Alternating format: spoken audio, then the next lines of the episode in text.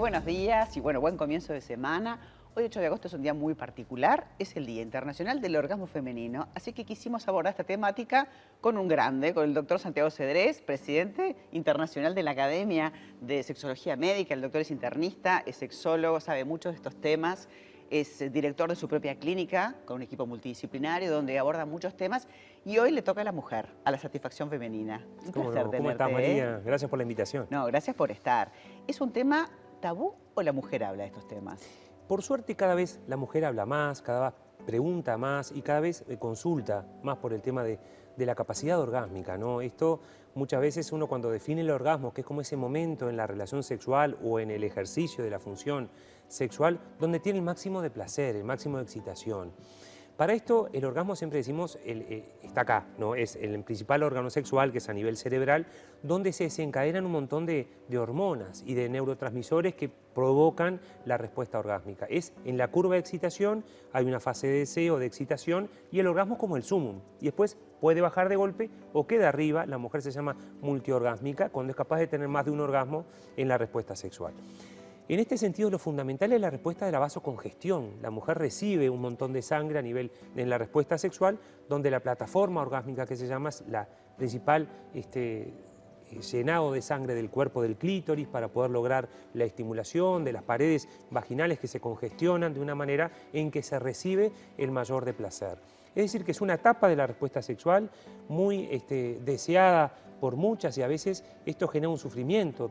Lo que buscamos en sexología, María, es como salir de esto del orgasmocentrismo, pensando que de si tener no la relación sexual solamente para llegar a un orgasmo. Y si no se tiene orgasmo es como que eso no vale. Y eso, es, como, como, un paradigma equivocado, ¿no? Equivocado y reduccionista. Reduce la satisfacción a, si no llegué al orgasmo, mi sexualidad no tiene sentido.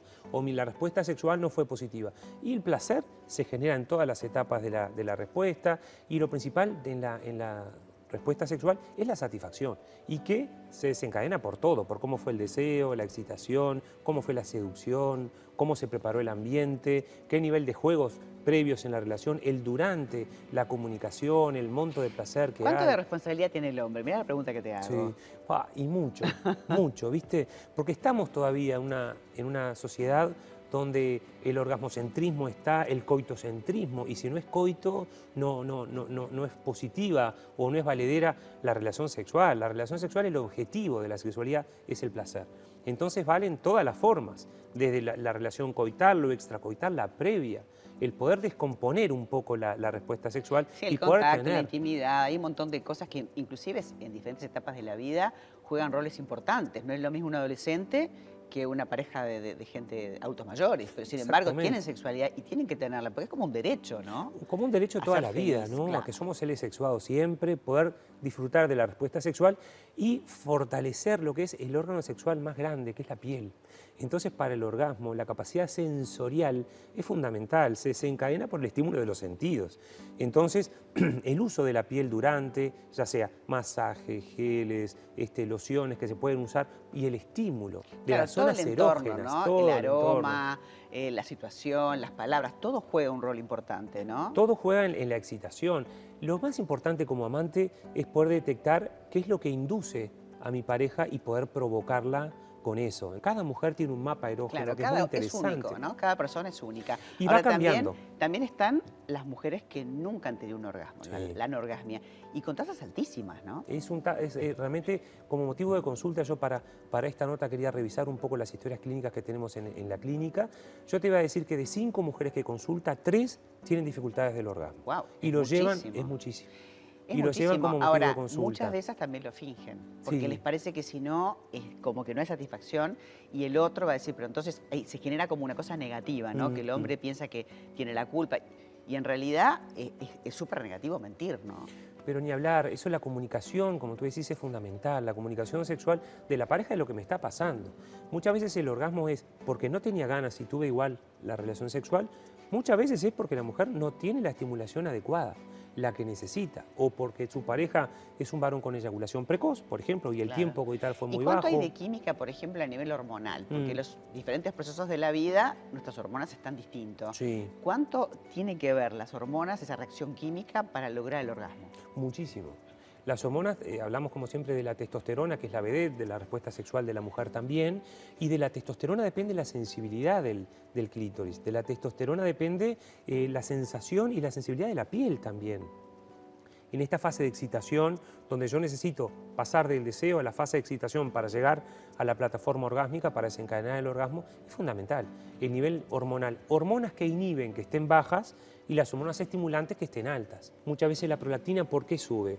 Por el uso crónico de antidepresivos, el uso de antiácidos sube mucho la prolactina, que es un gran inhibidor de la respuesta sexual. El estrés crónico es la hormona del estrés. El estrés mantenido, lo que me aumenta la prolactina, me va a inhibir toda la respuesta sexual, tanto del varón como de la mujer.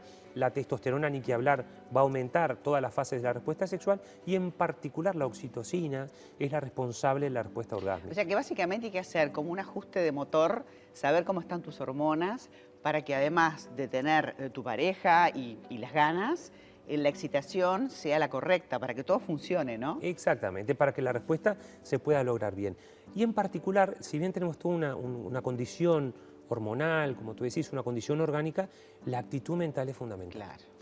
Entonces, la fantasía, y más en la mujer, yo creo que el oh. hombre es más físico, la mujer es más mental, ¿no? La mujer es mucho más mental, es mucho más contextual también, y el hecho de poder dejar abandonarse, el, abandonarse a la experiencia, es lo que entrenamos mucho en las pacientes con anorgasmia primaria, que es la paciente que nunca tuvo un orgasmo, o la anorgasmia secundaria, hay muchas pacientes que tenían una capacidad orgásmica buena y después de una cesárea, después de una episiotomía, después de un herpes genital, ya pierden esa capacidad y perdieron la, la posibilidad de poder lograr un orgasmo. lo importante es hacer la consulta porque soluciones hay, este, hay que hacer ese ajuste de motor, hay todo un tratamiento, hay un equipo además que te puede ayudar en la mm, clínica, en la clínica del doctor C3 porque hay psicólogos, hay, digamos, no hay, que, no hay que decir, bueno, ya está, eso es lo que no hay que hacer. Lo que no hay que renunciar nunca. Al placer renunciar nunca. Se entrenan con ejercicios específicos de terapia sexual para poder perder el control y poder dejarse llevar por. En eso está el uso del mindfulness, está el uso de la terapia cognitivo-conductual que ayuda y fármacos, ni que hablar, que potencian el orgasmo. Doc, muchísimas gracias por venir. En un día tan particular, empezamos la semana pum para arriba, podemos decir. ¿eh? hablando de orgasmo. Hablando de orgasmo y hablando de mujeres. Muchísimas gracias. Encantado.